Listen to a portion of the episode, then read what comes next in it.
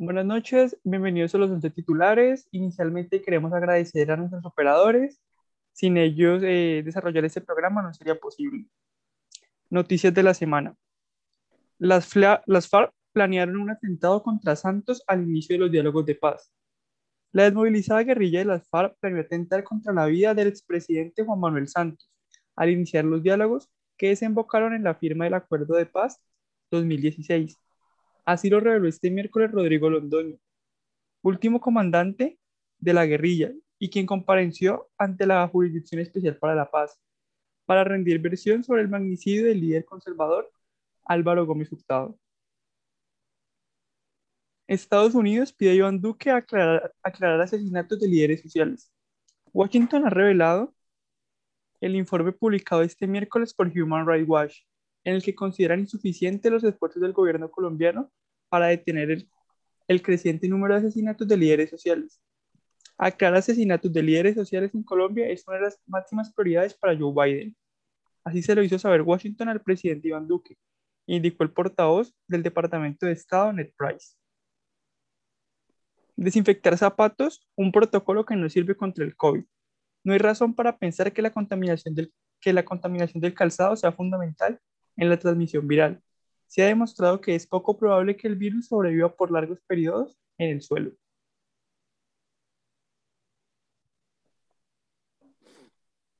Aguanta tomarse como un vasito de, de de naranja, ¿no, Kevin? Sí, este, esta semana no, no ha sido generosa conmigo. Sí, sí, entonces no sé, ¿qué, qué, qué jurito o qué nos recomiendan para explicar sobre los protocolos, porque si el presidente recomienda el juro de naranja para la economía naranja, ¿qué recomendamos nosotros para los protocolos para el fútbol, no? bueno, no es, lo, no es, lo, más, no es lo más tonto que ha dicho nuestro, nuestro mandatario. O sea, así lo queremos, así lo queremos. así lo queremos. Bueno, en, en esta semana hablaremos especialmente sobre los protocolos que se tienen para la regulación del fútbol, más cierto en el fútbol colombiano y en el caso del fútbol europeo, como lo hace Kevin. Teniendo en cuenta que venimos de, mm, de un año donde se un año nuevo para cada deporte, para cada, para cada área, para cada organización. Y pues podemos ver que a pesar de todos los problemas que hubo, todo el cuento, sirvieron los protocolos al final de todo. Como que no, aunque no sabemos si de verdad fue así o no, los casos que hubo en Colombia por lo menos fueron muy pocos de casos de casos grandes. Solamente recuerdo los casos del Junior, de, del Tolima, Nacional, donde hubo más de cinco jugadores con, positivo después de un partido. Pero el resto no hubo mayor, mayores complicaciones. Entonces se puede decir que, que por lo menos algo funcionó en este país. Porque si mal no recuerdo, en, en episodios anteriores cuando hablábamos de, de qué se esperaba con los protocolos en Colombia, se mencionaban varias fases. Entonces, el Ministerio de Deporte había dicho como desde la fase 0 hasta la fase 5, donde las cuatro primeras eran precompetencia, que haya en casa, cuando veíamos que los deportistas subían videos entrenando en casa, luego cuando empezaron a habilitar las sedes y todo esto, y ahora sí, ya que estamos en competencia, vemos que aunque funcionó, igual los protocolos siguen siendo bastante pobres, porque según la información que se da, los únicos protocolos, de comillas, que hay es que a los jugadores, tres días antes de cada partido se les practica la PCR y en caso de dar negativo, solo pueden participar en, en el partido ese día. ¿Qué, ¿Qué se le recomienda? Lo mismo que se le recomienda a cualquier persona del común tapabocas en todo momento mientras van viajando, antes de ingresar al estadio lavarse las manos, al salir de los partidos depositar su uniforme en una bolsa para cada uno, desinfección y tapabocas. Entonces como que en las, los protocolos no son mayores. Y a las personas ajenas, a los, a los jugadores que son los periodistas, los de logística y todo eso, lo único que se les hace es un test rápido de preingreso antes de ingresar al estadio y ya. De resto todo sigue siendo lo mismo. Desinfección de manos y tapabocas. No hay mayor cosa. que quién sabe si, si eso es lo que de verdad funcionado como en la temporada pasada y eso es lo que está haciendo este, este año, esta temporada. Pero pues, la mayor cosa no es aquí en Colombia. Eso es lo único que, que están pidiendo aquí. Entonces no sé cómo, cómo será la situación en otras ligas, Kevin. Bueno, pues antes de pasar a las ligas europeas, yo pues eh, creo, en mi opinión, los protocolos implementados aquí en la liga colombiana, pues como decía Cristian, si bien no han sido así súper eh, aplaudidos y han sido los mejores, yo creo que han funcionado. O sea, el contagio no se, no se ha esparcido en parte pues entre los jugadores, eso pues exceptuando pues ciertos casos como lo que pasó en Junior, pero pues yo creo que, que han funcionado. Y me parece que fueron protocolos que o sea, se podían cumplir. O sea, al principio, eh, antes de que empezara otra vez eh, la liga colombiana, pues se decía como, no, hay que hacer un poco de cosas, pero pues había cosas que eran inviables. Entonces yo creo que con el presupuesto que maneja la liga y pues para lo que es el fútbol colombiano, las cosas se hicieron bien. Eh, otra cosa es lo que pasó, pues que yo diría que es como el, el problema, o sea, el, el, cabo flojo en todo esto, que es lo que pasó respecto de controlar eh, a las hinchadas, porque pues si bien no había público, mucha gente se conglomeraba y pues yo creo que en, en ese escenario, pues el contagio sí se propagaba. Pues ustedes vieron lo que pasaron en distintas instancias al final de la liga pasada, entonces yo diría que en ese caso sí no se controló, porque pues de qué servía no, que no hubiera ingreso al público en los estadios, si igual eh, alrededor de los mismos, mucha gente se reunía y habían bares abiertos y pues igual había mucha gente o habían caravanas para los equipos, para el equipo que quedó campeón. Entonces yo diría que en ese caso sí no se controlaron bien las cosas, pero pues ya no va por parte de, los entes del fútbol, sino ya pues, va de parte de las alcaldías y de, y también de las personas que pues no, no cumplieron con el aislamiento que se tenía que cumplir. No sé qué opina Cristian. Ah, sí, no, por lo menos lo que decía el ministerio recomendaba a las alcaldías locales era la organización por anillos, tendríamos que el anillo 1 era el terreno de la cancha, entonces era cómo manejar los protocolos en los jugadores y en el cuerpo técnico, que eran los que están dentro de la cancha. El anillo 2, que era ya el área de, la revería y pasillos y todo el, el estadio, que era cómo se manejan los protocolos con las personas de televisión, de radio, periodistas, equipo logística, seguridad y todo el. Y ya el tercer anillo, que era el de los exteriores, que es el que menciona Kevin, que ahí fue donde se le fue la mano a más de uno, se le fueron las luces, que eran las calles, eran los alrededores del estadio, cómo se iba a manejar el tema para evitar que si bien todo estaba a puerta cerrada, cómo se iba a evitar las, a las aglomeraciones en los afueras, en los bares cercanos, en las calles, y ahí sí fue donde más de uno se destachó, que si bien como decíamos, no se vio tanto caso positivo en el tema jugadores, cuerpos técnicos, ya en el tema de aficionados, aquí por lo menos en Cali, gracias al chistecito de, del alcalde que tenemos de permitir las caravanas, pasamos la mitad de enero encerrados con todos los fines de semana toque de seguido. Entonces ahí sí se le fueron las luces a de uno en el tema de las, del tercer anillo, por así decirlo, que, eran, que era la calle, los exteriores del estadio. No, y es que, o sea, no, nadie lo entiende porque, digamos, los partidos eran, pues, pues ustedes saben, y pues la gente que no sabe, las finales se jugaron en la noche y el toque queda se hacía un par de horas antes, sabiendo que se podía hacer desde, desde mediodía o que durante todo el día podía haber toque de queda y pues no se hizo. Y tampoco hubo, tampoco hubo control, o sea, la gente ya sabía lo que podía pasar si pues el América ganaba y pues no se controló eso. Y también pues por parte de los hinchas está muy bien, o su equipo, pero pues digamos en plena pandemia no se puede salir a celebrar pues, de la forma que se hizo no sé si, pues no, digamos, yo no, pues ustedes saben, yo no soy seguidor del América, eso no, no es un secreto, pero pues me parece que cuando se celebró el título, se celebró como si no hubiera pandemia. O sea, no sé si se celebró de la misma forma que se celebró en 2019. O sea, no hubo como mucho... Es más, siento que incluso tal vez se celebró más. Pues en las calles por lo menos se celebró más, hubo más pirotecnia, hubo más gente en la calle, no sé si fue también por, no sé, el efecto de la gente estar encerrados y ahorita voy a salir a celebrar por mi equipo. No sé cómo lo vio Cristian. No, sí, la verdad sí es que no es por nada, pero hubo más seguridad y más organización en tiempos normales que ahorita en COVID. Porque normalmente, en una final normalmente vos ves que desde un día antes ya los anillos de seguridad de los estadios están, están puestos ya. Es, vos ves que están, por lo menos, todas las calles alrededor del estadio están cerradas, no se permite el tránsito de personas en carro.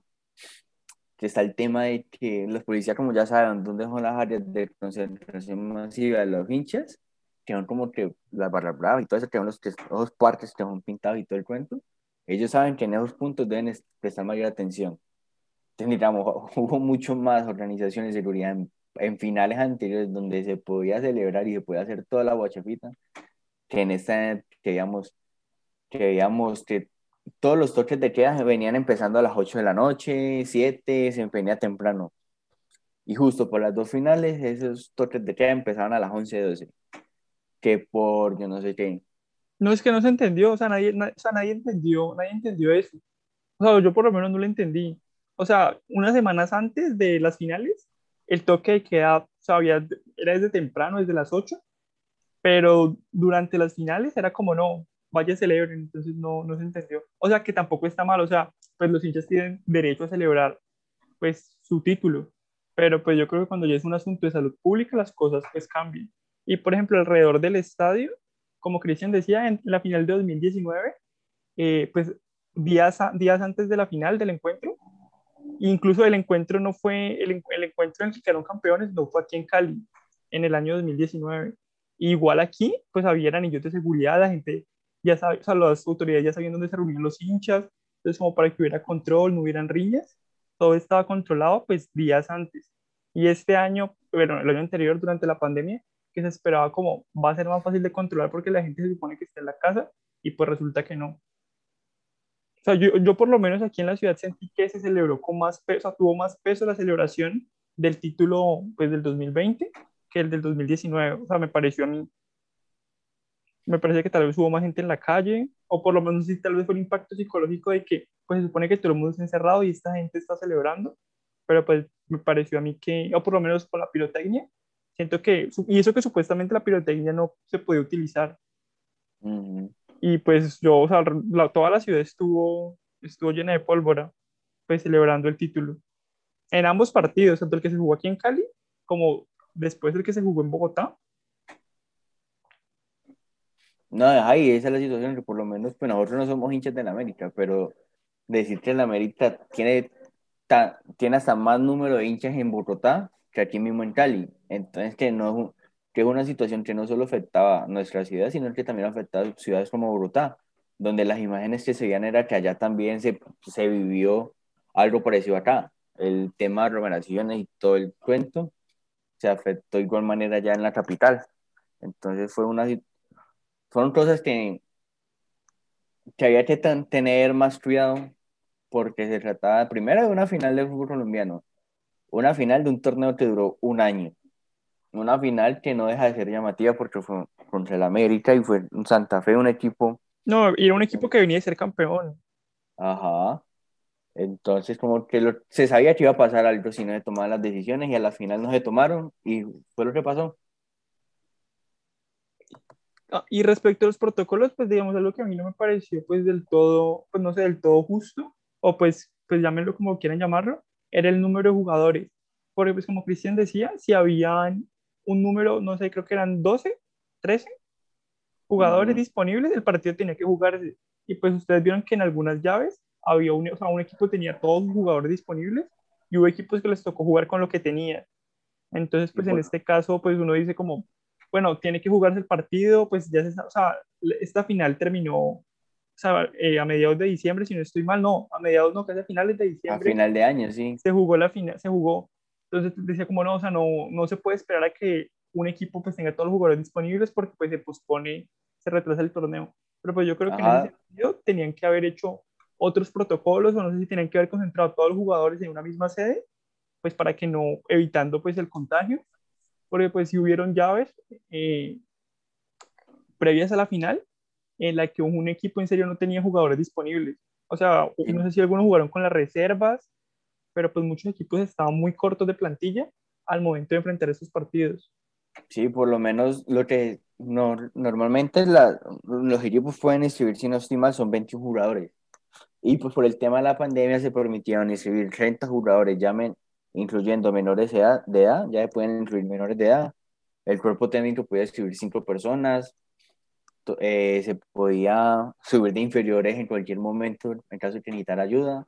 Se permitían los cinco cambios, como todos veíamos que en eso se permitieron los cinco cambios y todo el cuento, pero aún así eso no impide que en un partido, creo que fue Nacional contra Junior, Nacional Tolima, el Nacional terminó jugando como con nueve jugadores, que ese fue el caso después de la, el, el cuando se dio el positivo de varios jugadores del Nacional, después, creo que fue contra Tolima, sí, que en el partido de vuelta les tocó jugar como con nueve, que son eh, los mínimos que necesitan en cancha, y sin cambios prácticamente, solo tenían como tres cambios, y ojo porque no, no tenían más, pero como lo que decía Kevin es verdad, se vieron situaciones donde uno decía como que cómo es posible que, que permitan eso, si la idea es la integridad de los jugadores que ejecuyen, entonces pues no se puede aplazar un partido, no se puede la final fue prácticamente el, el 27 de diciembre, terminando el año, no se puede mover unos días partidos antes.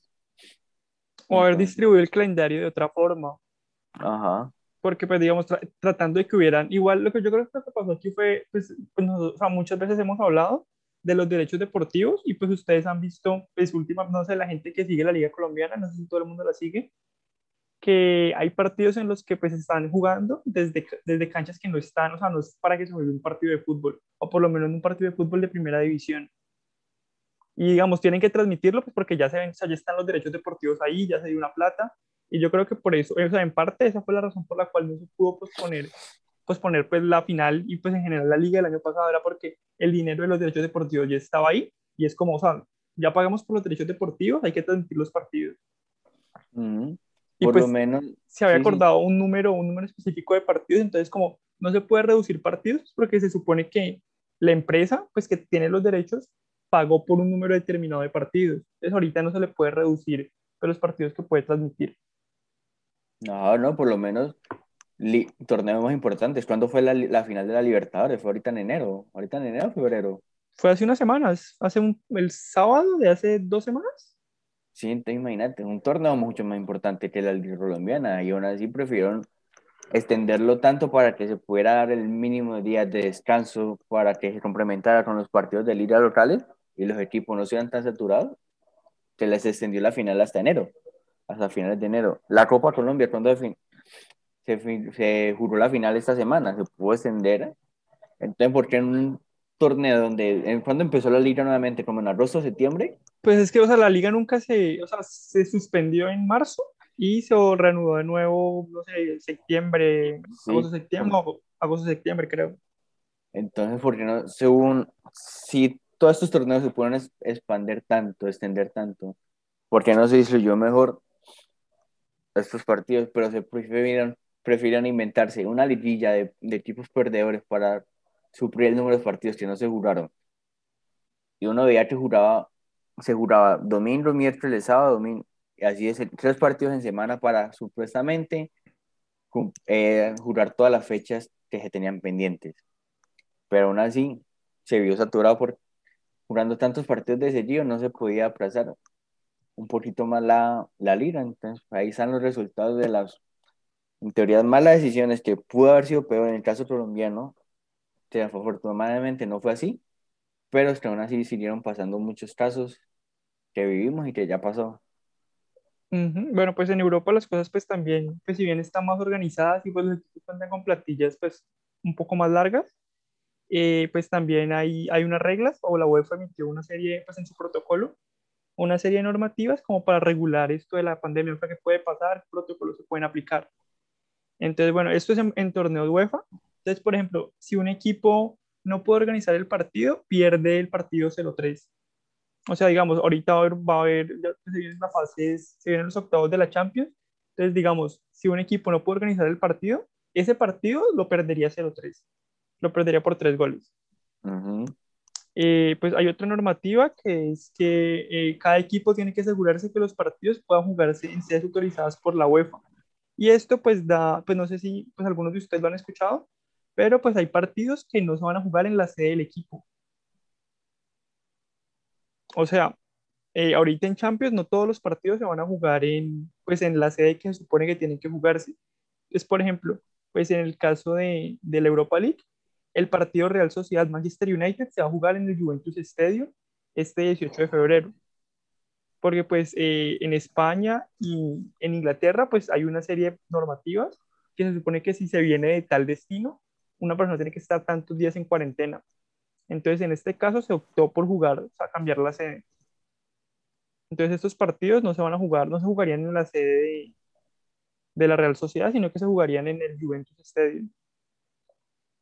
Y pues lo mismo pasa con el partido de, del Leipzig Liverpool que se va a jugar en Budapest, pues porque, pues, como saben, eh, pues las cosas como les contamos la semana pasada, pues el pico de, de, la pandemia en Inglaterra y en Alemania está un poco alto, pues se tomaron medidas respecto de, pues, tener cuarentena, pues de las personas que vienen de estos destinos.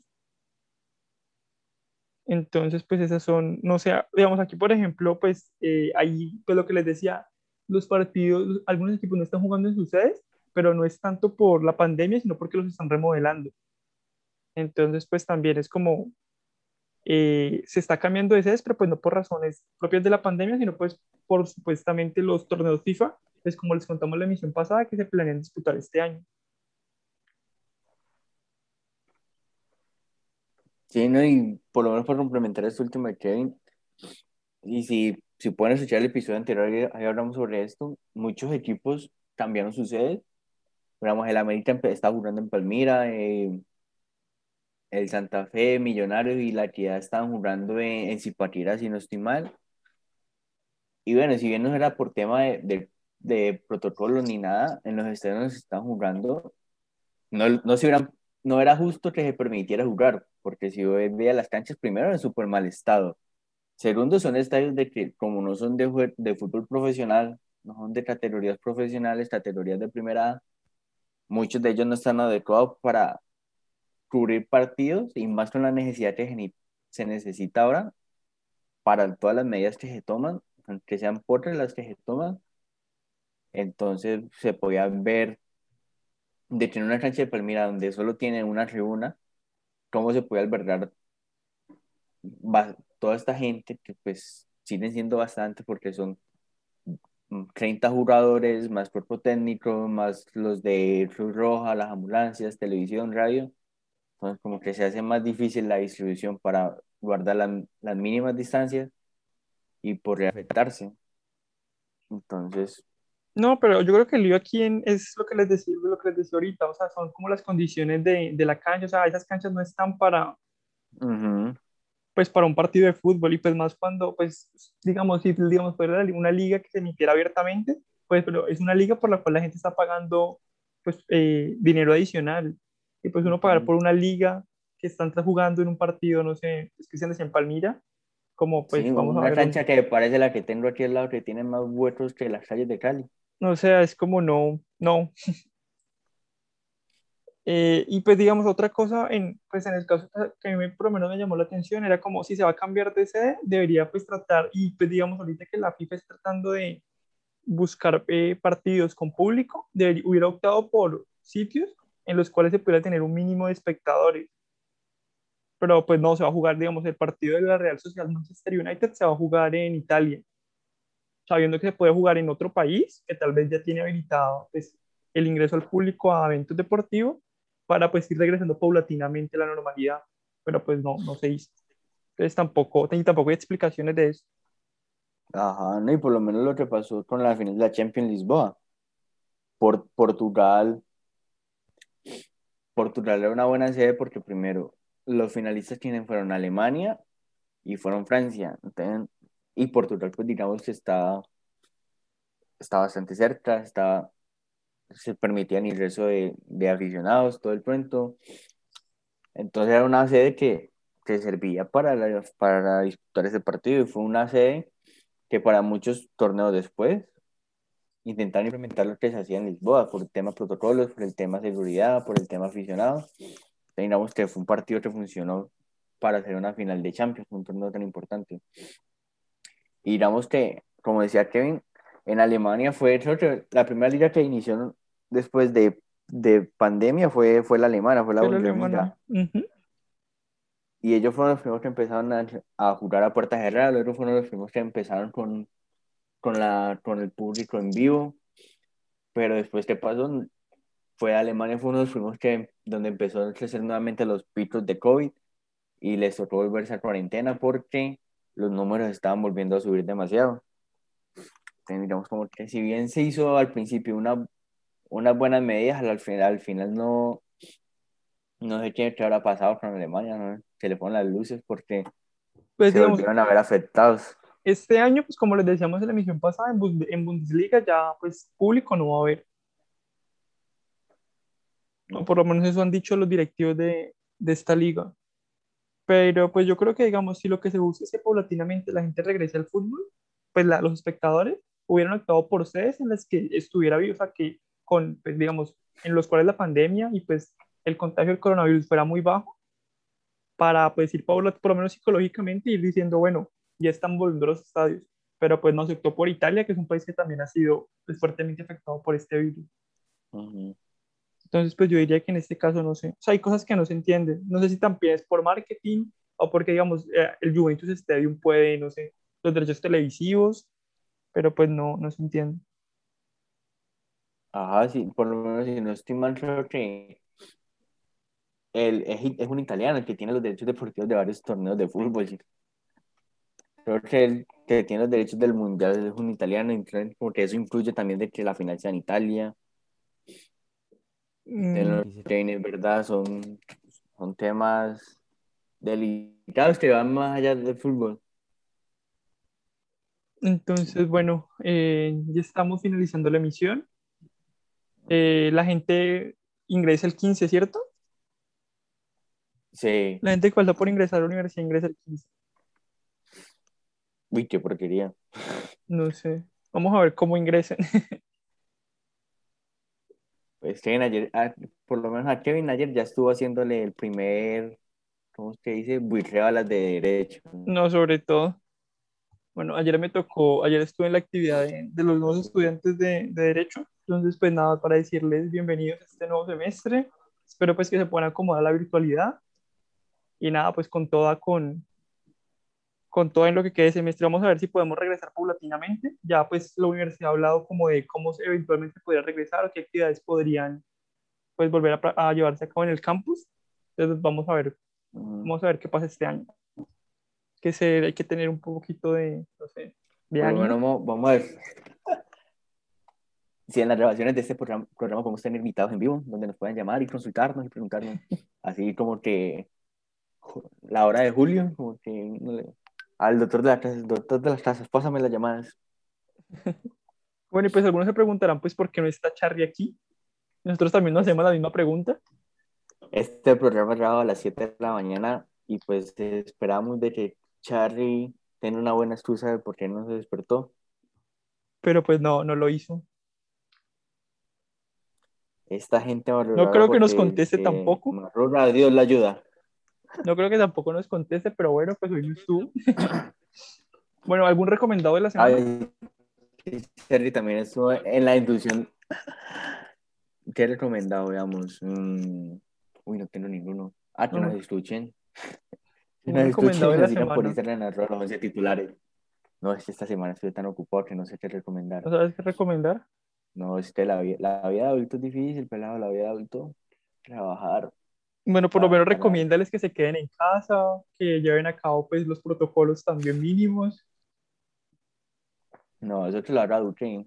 En esos días Duque, Duque va a salir con una, ¿cómo se llama? ¿Cómo se llama esta gente? Con un, ah, los que venden la- las matas y todo eso. Esas matas natura- naturales para hacer remedios. Yo no sé, yo, yo pues yo, hay muchas cosas, bueno, mu- muchísimas cosas que no me gustó de este gobierno, pero pues no quiero, no sé, no quiero, no quiero generar polémica. Si genero polémica en este programa va a ser por temas pues netamente futbolísticos. Sí, programa. Este año nos ¿Vos te vamos a moderar un poquito. Un yerbatero, me acordé. Duque yerbatero. No, yo no sé, yo, Sí, sí. vamos a ver qué pasa. Primero empezó con vendiendo jugo de naranja, que es el negocio que está de moda ahorita en las calles. Ahora va a ir con yerbatero. Ahora, quién sabe qué irá a vender. Yo no sé, vamos a ver, este, nuestro programa se emite simultáneamente a, a la hora del programa de él, ¿no? Vamos ¿quién tendrá más audiencia? ¿Nosotros, Rafael? Yo no sé ese programa, o sea, no sé, no sé, no, no sé quién lo haya visto, o sea, yo, Porque yo el que, programa nadie, el sé que lo nadie lo ve. transmiten, sé que lo transmiten, pero no sé nada más. Le vamos a preguntar a Mauricio, porque el programa de Uche nadie lo ve. Creo que este tampoco nadie. Entonces, ver Tenemos tiene más rating. tenemos, hay que, hay que, hay que aliarnos, hay que hacer una emisión conjunta para ver, para ver cómo podría salir, para mejorar los niveles de, de público. La otra vez nos amenazaron una gente del Centro Democrático, vamos a decir como que vamos a intentar hacer amigos e invitar a... En el próximo programa vamos a invitar a Uche. Bueno, ya cuando se dicen esos comentarios hay que terminar la emisión, entonces por favor despídete. Mm, Nos vemos, nos estaremos viendo la próxima semana y recuerden escucharnos todos los viernes a las seis y media y seguirnos en Instagram arroba los once titulares. Saludos. Bueno, adiós.